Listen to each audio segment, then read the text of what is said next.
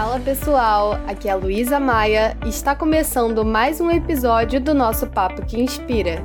Aquele papo que vai te apresentar e te inspirar com novas ideias e ações transformadoras. E aí, galera, como vocês estão hoje? Eu espero que, dentro do possível, todos estejam bem. E principalmente dispostos para participarem de mais um papo inspirador. Muito obrigada mais uma vez por estarem aqui com a gente nesse cantinho especial, para sair um pouco dessa visão mais negativa da realidade e enxergar novos caminhos através da empatia. Afinal, esse momento nos apresenta diversos desafios, que muitas vezes nos trazem insegurança e medo. Medo do que vai acontecer daqui para frente, de não aguentar a pressão, de não conseguir se recuperar da crise em que nos encontramos, e não estamos sozinhos nessa. São diversas pessoas e famílias que vivem diferentes realidades, encarando desafios e barreiras. Aqui em nosso papo, já conversamos com diversos projetos e pessoas que decidiram se mover nesse período de pandemia para ajudar o próximo de alguma forma, buscando enxergar e atender suas necessidades. Existem ações doando quentinhas, água, kits de higiene e limpeza, roupas, máscaras, além de doarem tempo e afeto para quem tanto precisa. Já ouvimos um pouco da realidade de alguns desses projetos que têm mobilizado várias pessoas nessa grande corrente do bem, e o quanto eles têm transformado a vida de quem recebe ajuda. E esse apoio continua, minha maior felicidade nesse podcast é dizer para vocês que ainda há muitos projetos que eu adoraria receber em nosso papo que estão trabalhando incessantemente em diversas frentes e nos inspirando a sermos mais solidários. E hoje nós vamos receber em nosso papo uma ação que não só está inspirando a solidariedade, como está levando um debate que tem se ampliado atualmente: o direito a uma alimentação de qualidade. Sabemos que muitas famílias no Brasil carecem de recursos para comprar o alimento de cada dia. Dados divulgados em julho desse ano pela Organização das Nações Unidas para a Alimentação e Agricultura mostram que a fome, que antes decrescia no Brasil, voltou a aumentar. Entre 2014 e 2016, 37,5 milhões de pessoas viviam em situação de insegurança alimentar moderada no país. De 2017 a 2019, o número aumentou para 43,1 milhões. A fome existe e não atinge apenas números, mas pessoas que estão por trás dessas estatísticas. O que muitas famílias hoje acabam recebendo para manterem o um mínimo de alimento em suas casas são as cestas básicas, normalmente compostas por itens como farinhas, arroz e feijão, e até alguns enlatados e industrializados. Os alimentos frescos ficam de fora. Legumes, verduras, frutas, itens básicos para uma alimentação saudável e balanceada. Por isso, hoje, nosso Papo que Inspira vai conversar com o Orgânico Solidário, uma iniciativa que não só decidiu doar alimentos frescos e naturais para diversas famílias, como também abraçou a bandeira orgânica, para também ajudar pequenos produtores que prezam por um cultivo sem agrotóxicos e com mais qualidade. Segundo o Cadastro Nacional de Produtores Orgânicos do Ministério da Agricultura, Pecuária e Abastecimento, já são 17 mil pessoas dedicadas à produção orgânica no país e que também foram afetadas pela situação econômica atual.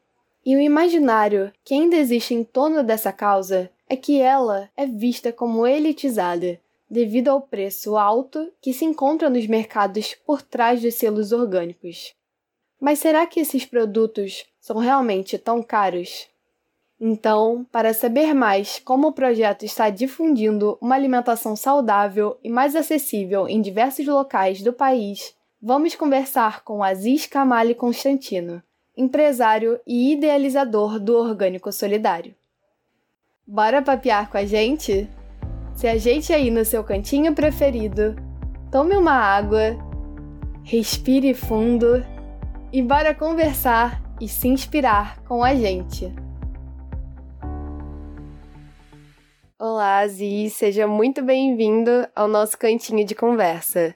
E eu já te agradeço muito por você ter aceitado esse nosso convite para apresentar o trabalho de vocês e inspirar mais pessoas. Muito legal, Luísa. Obrigado pelo convite. É um prazer estar aqui com vocês, enfim, prestigiando mais uma iniciativa que tem um objetivo super bacana de aprofundar projetos, enfim, aprofundar histórias. Então, vamos aproveitar nosso papo. Isso aí. Bom, primeiro eu queria que você se apresentasse para a gente. Legal, meu nome é Aziz, sou aqui de São Paulo, sou pai do Bernardo. Isso mudou tudo, principalmente na quarentena, né? Empreender e ser pai, enfim. Tenho duas empresas, trabalho com modelagem de negócio, com reposicionamento de empresas familiares e trabalho na área de educação também.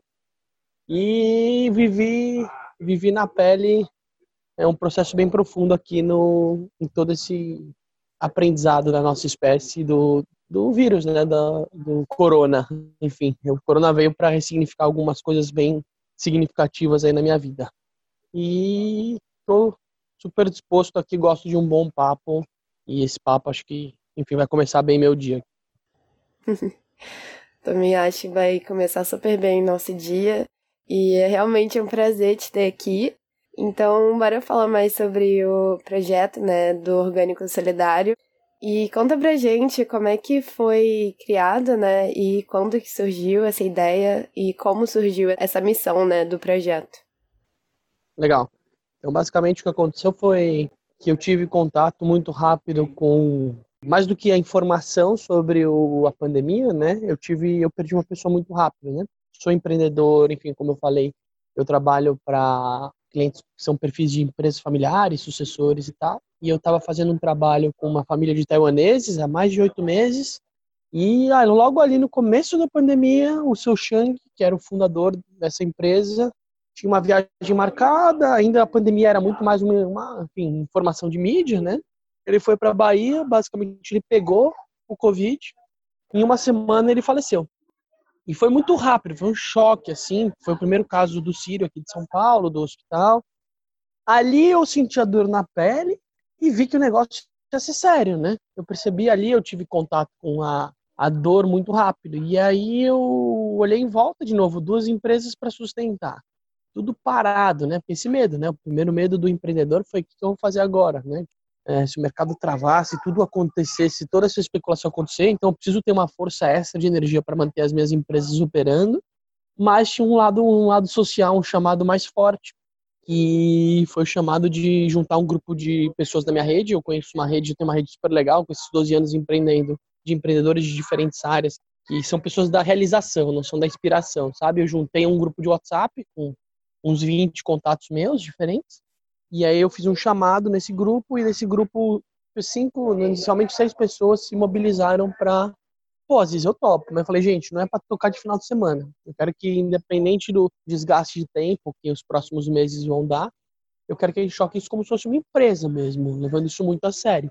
E aí, basicamente, a gente viu que o primeiro movimento né, do, do Covid ali foi a galera querer focar muito em saúde, né? Coisa dos, dos EPIs, da, do álcool gel, enfim, todo mundo respirador, então todo mundo foi para o campo hospital, saúde, e a gente viu que tinha um problema central, se quando chegar nesse problema central, se faltar comida na mesa de família, ou seja, qualquer modelo de de equilíbrio é, relacional e social vai, se, vai acabar, né? Vai por água abaixo. Eu nunca vivi isso na pele, uma situação de faltar alimento em casa, mas eu já vivi na janela de muita gente com outros projetos sociais que eu tenho, eu já me envolvi ao longo da minha vida, e a gente focou em trabalhar na alimentação. Isso foi uma definição super importante ali. Outra discussão foi que a gente não queria fazer algo que fosse só uma campanha. Porque campanha, não sei se você já se envolveu, Luísa, mas é puxado, sabe?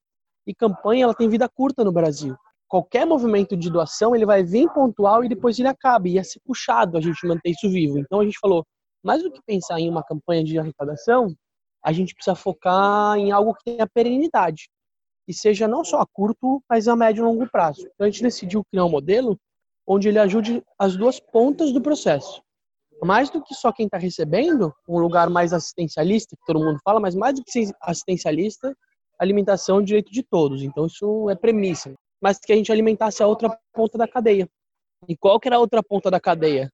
não era a indústria da cesta básica, porque eu não sei se você sabe, mas a, a, a cesta básica, ela movimenta uma indústria gigante, né, de, de outras indústrias, enfim, que, e empresas que faturam e lucram em cima desse produto, que ele é um produto necessário, mas cá entre nós, ela é um papel pontual, assim. Então a gente falou, cara, por que a gente não traz comida de qualidade? Aproveita esse momento de onde o tema vai ser um tema que vai, vai ganhar protagonismo, né? Ou seja, vai aparecer, se a gente fizer uma ação agora, ela vai aparecer, mas que a gente também ajude o pequeno produtor que vai precisar de ajuda e basicamente traga alimentação saudável para dentro das periferias, para as comunidades, né? E é ali que surgiu essa mecânica. Então, basicamente, o que a gente criou? Um produto único, que é uma cesta social, são aproximadamente 6 quilos de comida. A gente fez essa pesquisa conversando com alguns produtores e alguns operadores orgânicos. Isso é um dado legal. O mercado de orgânico, ele é muito pulverizado, né? Então, por exemplo, você tem frutas que são produzidas no Nordeste, você tem outros itens que são produzidos no Espírito Santo. Então, você já tem, tem comida que só dá em lugares específicos, né?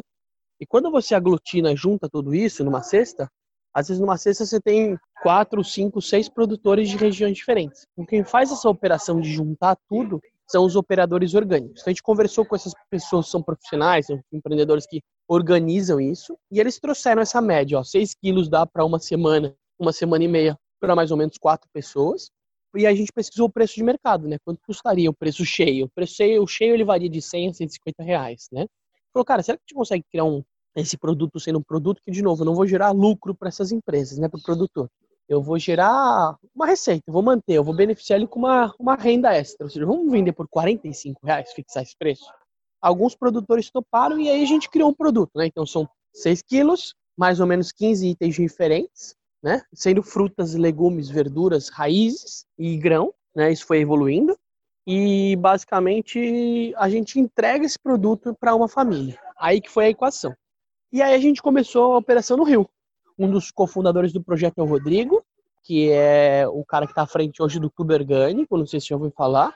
E aí a gente fez uma campanha online na primeira semana foram 150 cestas arrecadadas, de novo, sempre um múltiplo de 45 reais. E a gente fez a primeira entrega, a primeira entrega foi muito legal. E aí a gente começou a perceber que tinha um caminho muito bacana para crescer, porque outros, outros produtores começaram a se interessar, porque que eles queriam participar, não é só para ajudar. É porque o produtor, com a crise, também se deu mal, né? Porque ele vendia para as feiras livres, direto para o consumidor, e para os restaurantes que fecharam. Então, basicamente, os produtores ficaram meio que reféns dos mercados, que a gente conhece muito bem. Mercado parcela em 10 vezes o pagamento, né? Mercado é uma máquina de fazer dinheiro, não é uma máquina de comida, né? Ele intermedia a comida. E aí eles ficaram muito reféns desse mercado único. Então, eles precisaram de ajuda para o quê? Escoar a produção. Porque a gente começou a ver que muita gente estava jogando comida fora. E ali, a gente começou o processo operando. Na segunda semana, a gente conseguiu uma campanha legal. Foram 500 cestas entregas e a gente já expandiu São Paulo. E a partir daí a gente foi desenvolvendo o modelo e crescendo, né? E uma coisa que foi muito legal, que é a gente não quis fazer uma coisa informal desde o começo. Eu até imagino, imagina se eu operasse esse dinheiro na minha conta, pessoa física, bateu a meta de um milhão aqui de, de doação, né? Mas imagina se eu colocasse todo esse dinheiro na minha conta, como ia ser? Imagina a bagunça que ia ser. Então, o que a gente fez desde o começo foi trabalhar a profissionalização na transparência também. Então, a gente achou um instituto, inclusive aí do Rio, Instituto FI, PHI, que fizeram toda a parte de gestão e transparência dos recursos. A gente mapeou a Atados e a Causei, que são duas iniciativas é, que trabalham com curadoria. Eles, eles mapeiam e cadastram as comunidades que vão receber, os projetos sociais que vão receber, para garantir que a comida vai chegar em quem realmente precisa, ou seja, pessoas que estão passando por um momento de extrema é, vulnerabilidade social, né? E do outro lado da ponta, vamos cadastrar e mapear muito bem os produtores e os operadores para garantir que essa cesta vai ser homologadinha e eles vão entregar a quantidade que a gente precisa. E a partir daí o projeto foi crescendo, a gente foi expandindo, então primeiro a gente expandiu São Paulo, a nossa intenção não era entregar para essas famílias só uma semana, a gente queria mudar o hábito da casa deles, né? Então, para mudar o hábito da casa, seria legal eles receberem de forma recorrente. Imagina alguém que está comendo arroz, macarrão, café, açúcar, farinha, todo dia, ok. Faz um desafio aí na sua casa, convido quem está ouvindo a gente fazer um desafio de pelo menos só uma semana ou duas semanas comprar só os itens que tem numa cesta básica e viver só com eles. É muito difícil, entendeu? Porque, de novo, ele enche a barriga, mas a gente não está falando que seres humanos precisam de encher a barriga, eles não precisam encher a barriga, precisam de dignidade, né? Poder ter alguma coisa criativa, alguma coisa que conte uma história, ou até todos os valores nutricionais de uma comida fresca, né? Uma comida orgânica, né? Você está falando de proteína, vitaminas, milhões de coisas que o produto processado não, o produto processado literalmente elimina, né? E aí, basicamente, a gente começou a crescer o processo.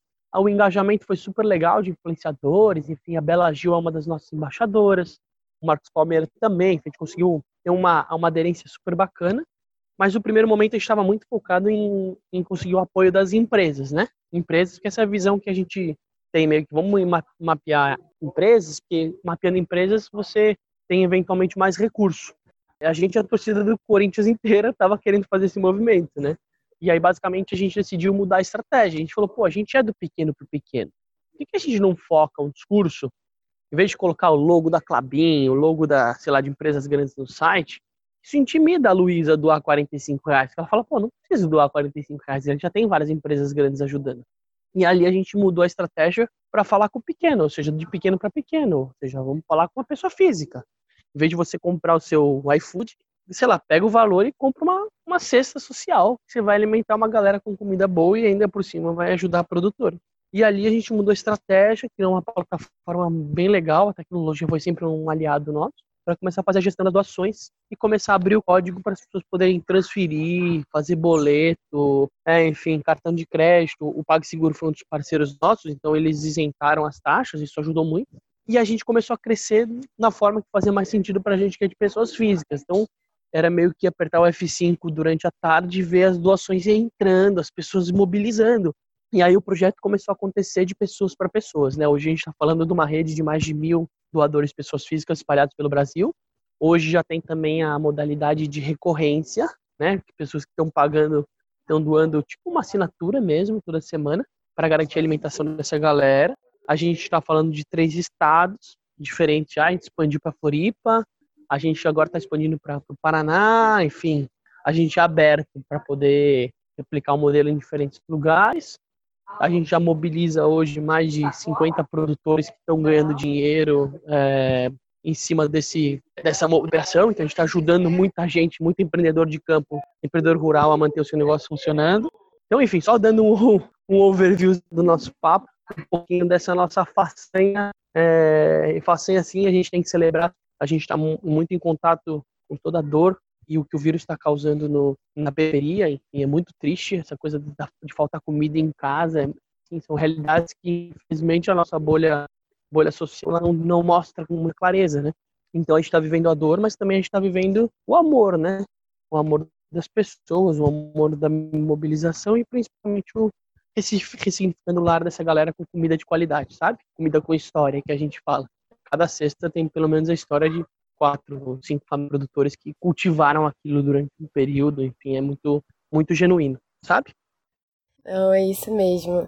Eu até mesmo criei esse papo muito, muito tocada por todas as ações que têm sido realizadas nesse momento, é, pensando nessa empatia de você se colocar né, no lugar dessas pessoas que estão realmente precisando que estão realmente faltando comida em casa. Algumas famílias até já estavam num momento difícil e agora as coisas complicaram.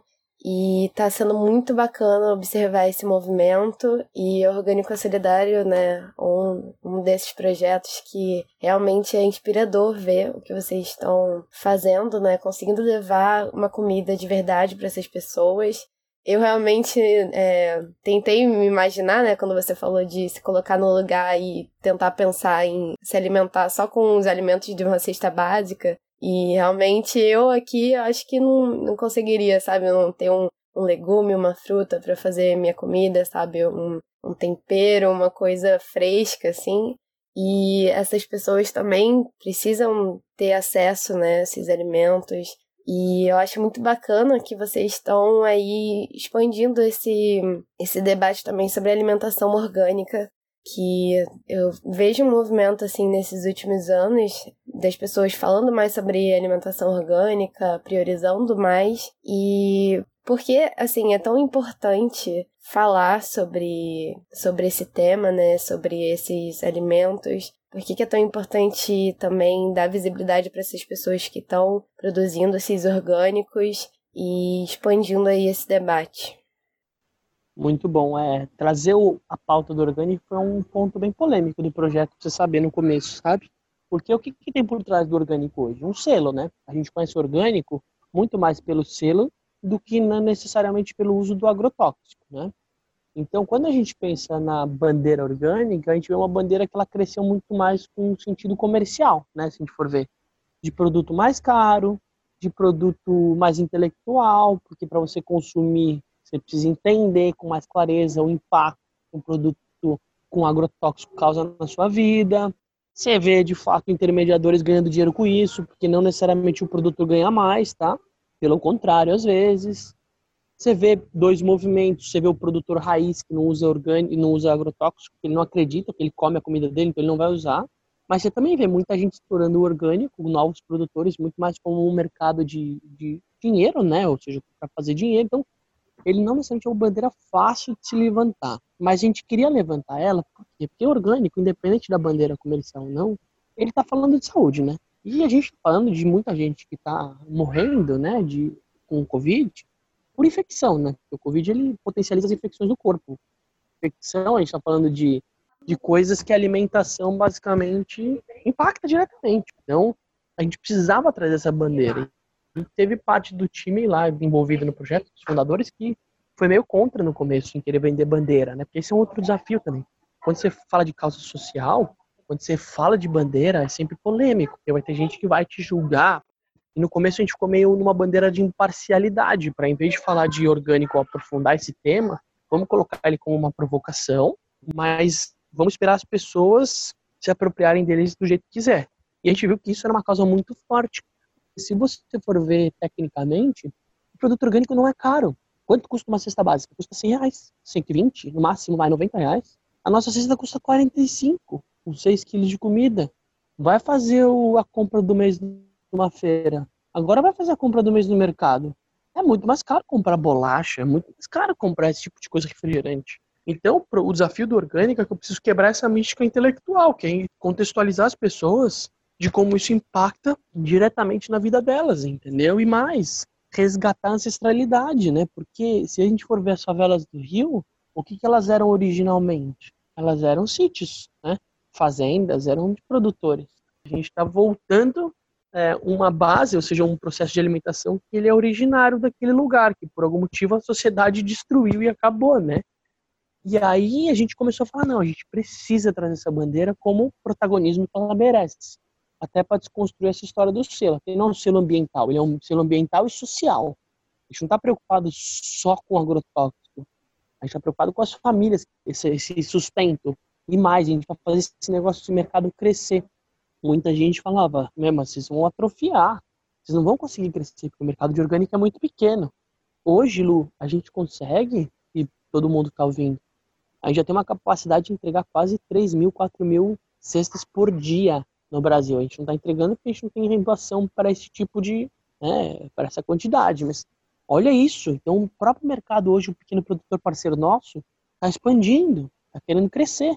Ele recebe, sei lá, se ele vende 100 ou 200 cestas semana, se ele consegue operar isso, imagina, ele recebe esse dinheiro líquido. Ele não está vendendo a comida dele para um mercado. Ele está vendendo para uma família que está precisando. Então, isso mobiliza muito mais. Ele entrega um item a mais. Ele fala: dessa vez eu coloquei um pouco a mais disso então, tem uma questão, está impactando não só, olha que loucura, não só o produtor sobre o tema orgânico, e nem só o beneficiado, as famílias, está impactando o doador também, Lu. Tem pessoas como você que às vezes fazem uma doação e falam: Meu Deus, eu estou doando isso e eu não estou consumindo isso. Por que eu estou consumindo isso? E as pessoas estão querendo perguntar, assim, entrando no Instagram, no site, como que eu posso comprar essa mesma cesta a preço cheio, né? As pessoas estão mudando os hábitos, ou seja, a gente está impactando a, terceira ponta, que são dos doadores, né? Dos agentes de transformação, que a gente fala.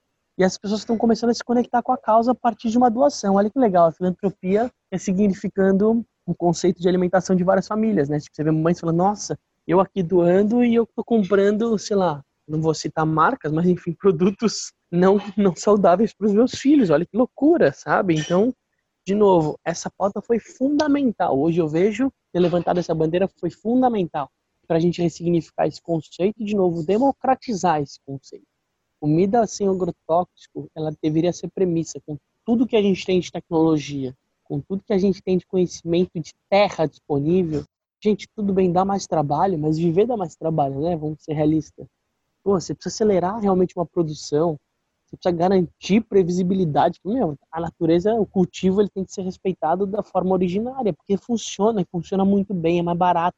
Por que, que é mais barato produzir alimentação orgânica? Porque o agrotóxico custa, né? Remédio. Mas se criar um modelo de cultivo onde você, de novo, estuda, aprofunda e aprende, que é importante, às vezes você vai ter uma produção mais barata, mais saudável e outro ponto, com venda garantida.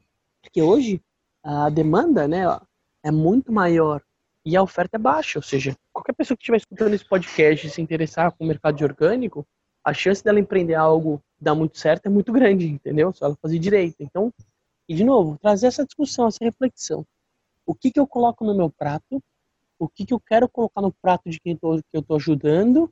E como eu incentivo cada vez mais quem acredita nesse modelo de cultivo? Bom, é realmente muito bacana, principalmente a parte de das pessoas realmente estarem pensando mais nisso e realmente tirar essa toda essa ideia de que a alimentação orgânica ela é uma coisa que elitizada porque tem esse selo, né? Tem esse selo, essa coisa que torna a coisa muito restrita, né? Mas é muito importante realmente estar tá expandindo esse, esse assunto. E que bom que as pessoas estão é, contribuindo e também sendo impactadas por isso. E bom, e para o pessoal que está participando do nosso papo, né, também, e que está pensando, né, como contribuir para o projeto, vamos reforçar aí quais são as formas é, que é possível apoiar a ação. Muito bom, Lu, isso é super importante, porque cada 45 reais importa, né? 100, 200, que você puder, porque isso é uma família que está tá celebrando ou está produzindo, ou, produzindo não, né? É mistura, né? Você está tá ajudando uma família que produz e a família que cozinha, né? E que come, se alimenta. Mas hoje você tem várias formas de doar e de ajudar. A primeira coisa que eu gosto de destacar é a força do voluntariado. Hoje são mais de 35 pessoas diretamente mobilizadas em se doar e aprender e trocar energia com a nossa parte de fotografia, então quem é fotógrafo, putz, quer ajudar na cobertura das entregas, é super importante, é de emocionar, registrar esses momentos. Você tem outra parte, que são a parte de produção de conteúdo online, então, sei lá, pessoas de jornalismo e tal, enfim, pessoas como você, Lu, que estão ajudando na parte de divulgação. Enfim, tem outras frentes, depois você entrar no nosso Instagram, Orgânico Solidário, você vai ver lá tem um formulário de cadastramento de voluntários, isso é super importante reforçar. Além disso, a gente tem algumas modalidades que podem ser pelo próprio Instagram, tem o botão lá, ou pelo site orgânicosolidario.org.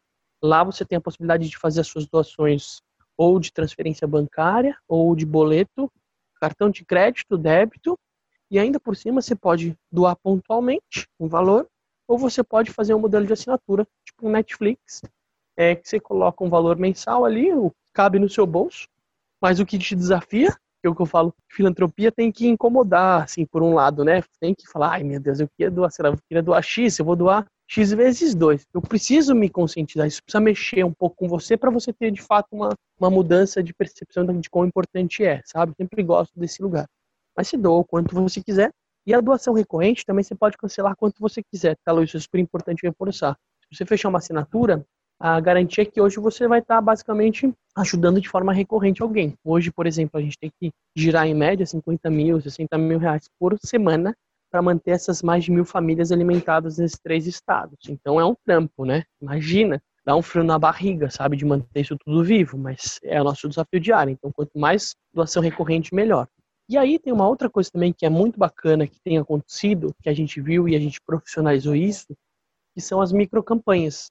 Tem muita gente, e aí eu vou reforçar a força do feminino, tá? 90% das nossas voluntárias são mulheres. 80% dos nossos doadores são mulheres. É, cara, a mulherada domina, porque ela se expõe, ela tá de peito aberto, ela vai para cima. Então eu tenho muito orgulho de ver esse movimento forte sendo puxado por, enfim, por mulheres, mas o que a gente tem hoje são as microcampanhas. Sabe uma coisa, aquela, aquela figura da nossa da vozinha da, do, da igreja, Lu? Que passa o chapéu na família e nos amigos ali para ajudar a igreja ou alguma coisa ali do lado da casa dela. Então, a gente percebeu que tem muita gente fazendo de forma na raça, assim, comprando produto, pedindo doação, fazendo as cestas na unha, entregando recorrente isso para comunidades. E a gente falou, por que a gente não profissionaliza isso? Gera um link, esse link vai ser um link direcionado, ou seja, toda doação que vier para esse link vai para aquela campanha. E basicamente essa campanha pode escolher algum lugar específico para doar, ou ela vai para o nosso fluxo de recorrência e a gente manda essa campanha para quem quiser se apropriar dela e divulgar nas redes. A gente começou isso, basicamente deu muito certo, muito, muito, muito certo. A gente hoje mais de quatro, cinco comunidades que são sustentadas por grupos de doadores que usam campanhas direcionadas aqui em Carapicuíba, que é uma região aqui de São Paulo, em Budas Artes, enfim, tem algumas diferentes pelo Brasil. Hoje já são mais de 50 vaquinhas ativas de pessoas que simplesmente criaram influenciadores digitais, nutricionista que fala, oh, toda vez que um cliente termina uma sessão comigo, eu mando o link da minha vaquinha. Então são pessoas angariando recurso por conta própria, a coisa mais linda do planeta, isso tem ajudado muito o projeto, tá? Então, por exemplo, se você está aí mobilizado é só entrar no nosso site ou no nosso Instagram, mandar no inbox uma solicitação. A gente cria uma vaquinha personalizada, um link personalizado, e vocês vão ter acesso ao administrador para acompanhar todas as doações ali. Batendo 50 cestas, a gente pode direcionar isso para uma comunidade específica e quem fez as doações pode acompanhar a entrega. Está sendo muito, muito, porque ela fecha o ciclo, né? Ela pode, além de acompanhar a entrega, ela pode também participar e ver na parte de montagem das caixas para poder ver como funciona o processo. Então tá aí um outro convite para quem tiver um engajamento, né? Você vê, não, não, não tem não opção de não ajudar. Você pode ajudar com voluntariado, com doação de dinheiro, ou se não for de dinheiro, você pode mobilizar a sua própria campanha, sabe? Então são essas as modalidades, Lu. Ai, que bacana. Então, realmente, para quem está escutando aí, são várias formas aí muito bacanas, realmente, de estar tá ajudando e tá contribuindo é sempre uma coisa muito né, gratificante, sempre que gera esse, esse sentimento assim é maravilhoso de poder ajudar né, outras famílias e tá contribuindo aí com essa rede solidária. E bom, para fechar o nosso papo assim com chave de ouro, eu queria que você deixasse um recado é, especial para quem está ouvindo a gente e que quer ajudar outras pessoas nesse período, se engajando ou nessa ação ou em outras ações, e que querem dar esse, esse apoio para outras pessoas e enxergarem as pessoas com um outro olhar. Muito bom, Lu. Ah, isso é legal também que eu aprendi nesse processo. E antes da gente falar, a gente vai dar uma sentida. O oriental tem muito isso, né? Em vez de ele te responder de cara, ele pensa, ele sente o que, que ele vai falar antes de de colocar um ponto tão importante, né, que é o fechamento do nosso papo. Eu vivi muita coisa nesse processo, né? Imagina, foi fazer isso na unha, né? Não tem de novo é um projeto 100% voluntário até hoje e causou vários desgastes em família, imagina intensidade de várias coisas, enfim, a gente viveu dores e amores também, não foi, não teve glamour nenhum. Começou a faltar, faltar dinheiro para a gente manter aquelas famílias alimentadas, enfim. Não foi simples. Mas, e, e, o que a gente está vivendo ele não tem que ser levado como simples, né? Eu vejo que não existe mais um novo normal.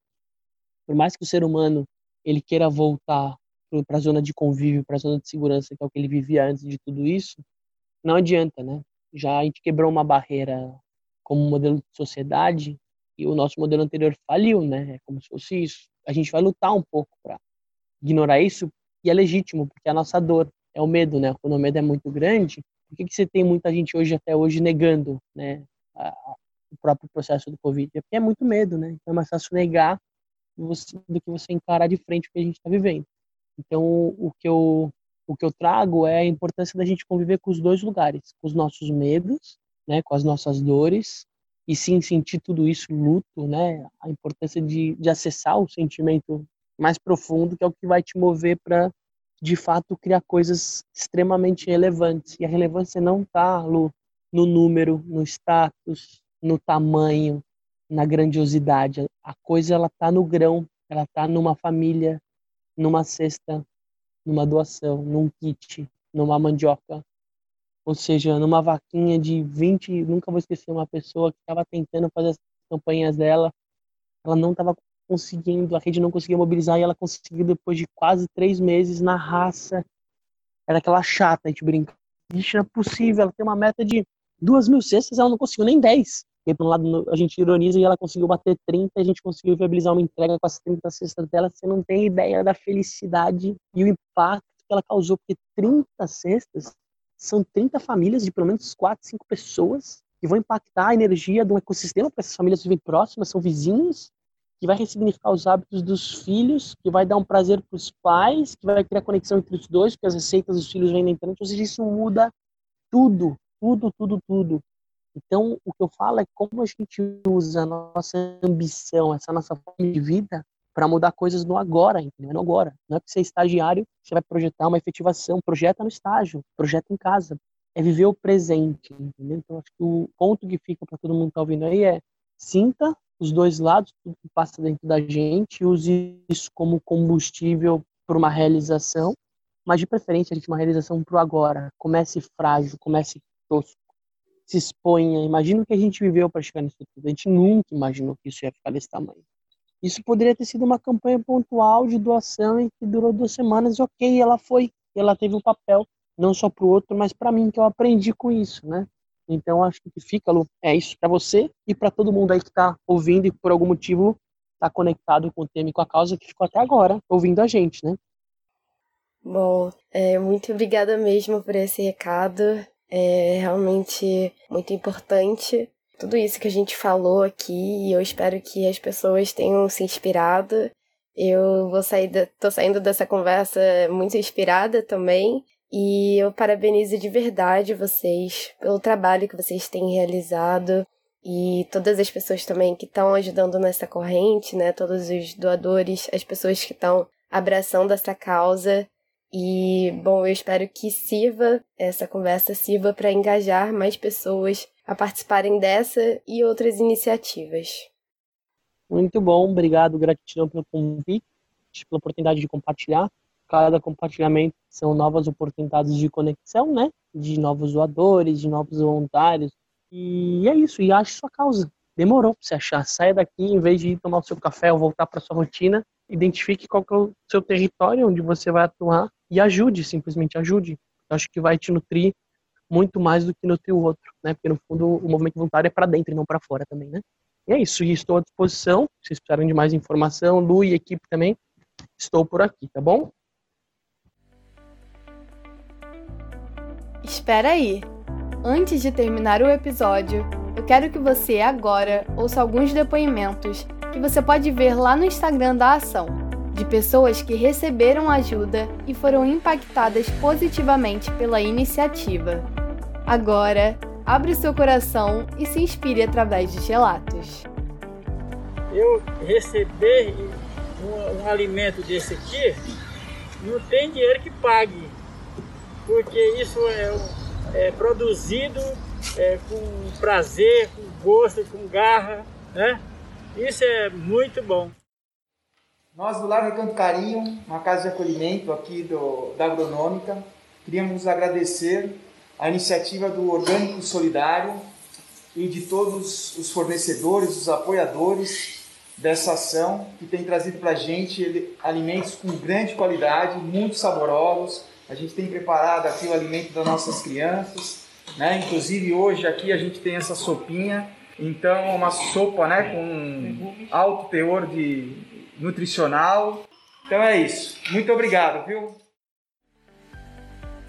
Você aí que está nos ouvindo, por favor, não deixe de nos seguir nas redes sociais, ok? Fique ligado e venha apoiar o projeto através do Instagram, arroba Orgânico Solidário. E é claro, Siga o nosso podcast, arroba Papo que Inspira, para acompanhar nossas próximas conversas. Eu espero você na próxima quarta-feira para mais um papo. Fique à vontade para compartilhar feedbacks e informações com a gente através do nosso Insta a qualquer momento. Um grande abraço virtual. Não esqueça de compartilhar esse e outros episódios nas suas redes sociais. E até o próximo!